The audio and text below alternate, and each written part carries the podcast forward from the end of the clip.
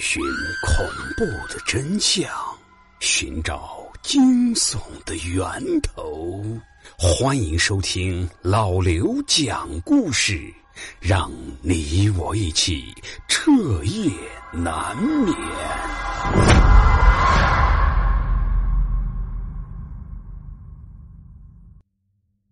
各位听友，不知道从什么时候开始。网络上开始流传起了各种见鬼游戏的玩法，还不乏有人在各种论坛上面发布着自己玩过见鬼游戏之后的感受。有些人声称自己真的见到了鬼，也有人说这些游戏根本就是危言耸听，玩过之后什么事情也没有发生。在其中最著名的，当属十几年前天涯论坛的左央事件。当时，这个名叫左央的用户，按照网上和民间流传的一切的见鬼游戏的玩法，一个一个的去试。正当所有人都在关注着事情发展时，他却突然人间蒸发了，一点消息也没有了。直到三年之后才重新出现。他不但删除了自己曾经发布过的所有见鬼游戏的玩法，还奉劝大家千万不要去尝试这些游戏。而他到底经历了什么事情，至今都是不得而知。但时至今日，仍旧有不少关于见鬼游戏的帖子在网上面流传，但是敢去尝试的人已经寥寥无几。而我们今天的故事，就是关于其中的一个游戏——扫鬼。小鹿。在市里面的一所封闭式的高中读书，平时不允许玩手机，这可让这群玩心重的孩子们遭了罪。但还好，每周都有一节计算机课，可以让他们上网玩玩游戏。这天上课的时候，小路边上的同学无意间点进了一个论坛，置顶的帖子十分醒目的写着“见鬼游戏”四个字。这十几岁的孩子正是好奇心旺盛的时候。两个人立刻凑在一起，开始研究帖子上面所记录的见鬼游戏的玩法。这个游戏是这样玩的：每当午夜十二点的时候，是一天当中阴气最重的时候，所以白天不敢现身的鬼魂都会在这个时刻出现。但是仅凭肉眼是无法看到那些鬼魂的。如果你想和鬼魂来一次亲密接触，就按照这个方法去做。十一点五十八分的时候，站在宿舍楼的走廊里，两只手分别拿一把扫帚，然后平伸双手把扫帚顶到墙上，用扫帚和你自己的身体把整个走廊都堵住，随后闭上眼睛，从走廊的一头走到另一头。如果在过程中你感觉自己碰到了或者是扫到了什么东西，那么恭喜你，你遇见了鬼魂。如果没有，我也恭喜你，因为你运气好，没遇到那些不干净的东西。最后奉劝大家，千万不要尝试。如果真的遇见了什么东西，后果自负。可那个年纪的孩子就是如此，打心眼里面叛逆，越不让做的事情就越想做。到了晚上，小鹿就决定试一下。可是，一个宿舍只有一把扫帚。小鹿拿上一把，出了门，敲响了隔壁宿舍的门。隔着门上面的小玻璃窗，他看见一个人影慢慢的从上铺爬了下来，望了一眼小鹿的方向，问道：“谁呀？”“隔壁的，我想借你们宿舍的扫帚用一下。”门打开了一条缝隙，从里面伸出了一只手，把扫帚递给了小鹿，随后很快又把门关上，隔着门又对小鹿说道。别用坏了啊！我可就这一只了。隔壁宿舍的人小鹿差不多都认识，但是这个声音却非常陌生。说完，他还笑了几声，语调也相当奇怪。而且，说到扫帚时，说的是一只而不是一把，让小鹿觉得有些别扭。但是小鹿也没多在意，他拿起扫帚就开始按照网上的说法。把两把扫帚顶在走廊的墙上面，闭着眼睛，慢慢的朝前走。扫帚扫在墙上面沙沙直响，像是无数只小虫子同时在地上爬行的声音，让人头皮发麻。而且，借来的那把扫帚比小鹿自己宿舍的那把要重得多，划在墙上面的手感也完全不同，阻力很大，像是被什么东西给挂住了似的。走廊的吊灯仍旧是亮着的。白光透过小鹿的眼皮，他闭着眼睛也能感受到光线，也不至于陷入完全的黑暗之中。走廊尽头就是宿舍的楼梯，他隐约间听见有很多人上楼的脚步声和说说笑笑的声音。小鹿忍住了睁眼的冲动，依旧慢慢的往前一步一步的走着。这时候，他突然听见面前有人在叫他的名字。小鹿，干嘛呢？小鹿下意识的睁开眼睛，就看见面前站着七八个人，都在弯着腰在笑。他仔细一看，原来都是隔壁宿舍的同学。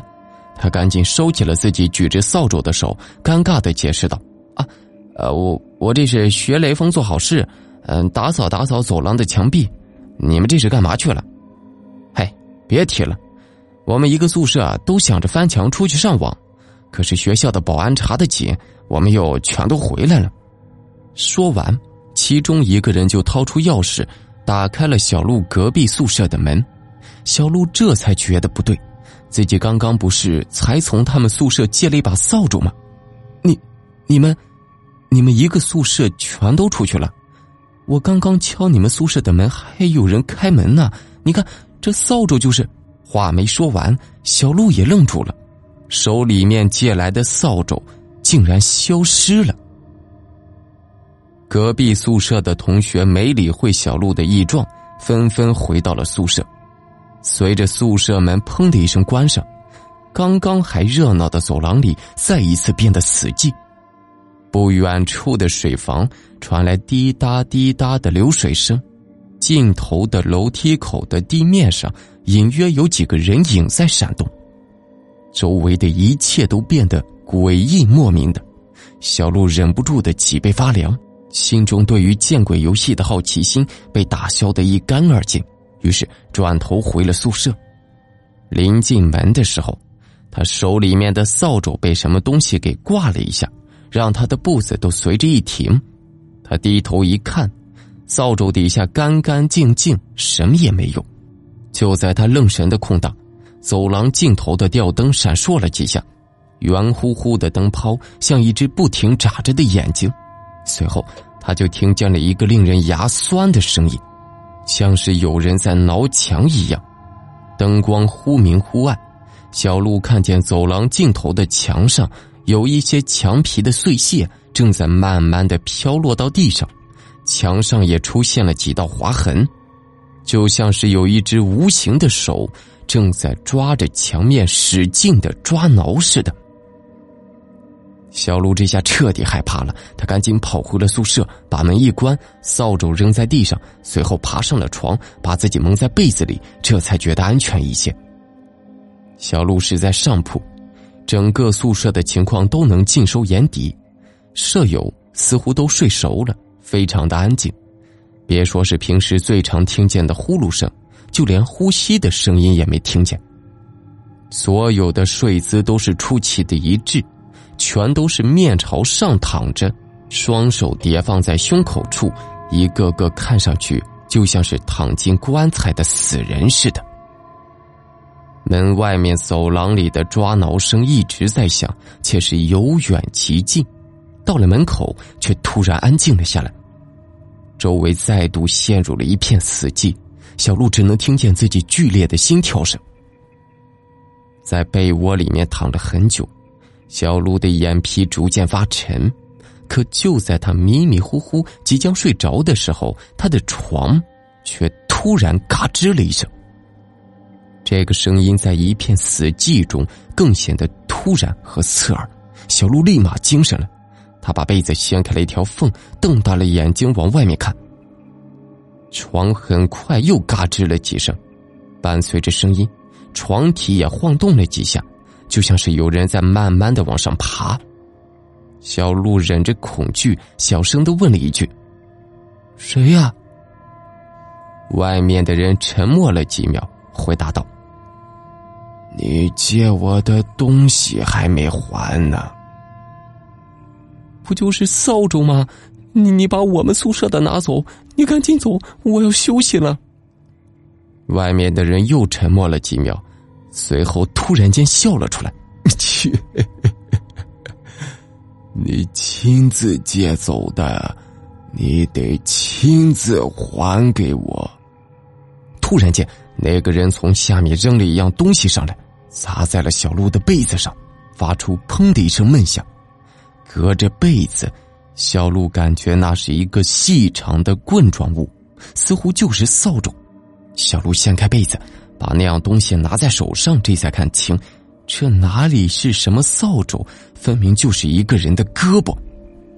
小鹿大叫了一声，想把胳膊扔下去，可那只胳膊的手掌却死死的握着他的手腕，怎么也不松开。小鹿只能一边大叫，一边拼命的甩着那只胳膊。其他的舍友被他吵醒，打开了灯，灯光亮起的瞬间，抓着小鹿的胳膊也消失不见了。自那之后，小鹿再也没敢在网上玩过见鬼游戏，因为他现在知道，有些事情不信邪是不行的。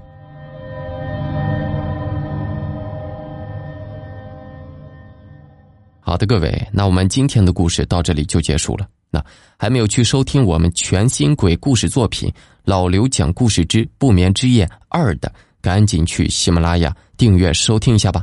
那另外还有我们的新书《狗仔夜行》，也不要忘记订阅和收听一下。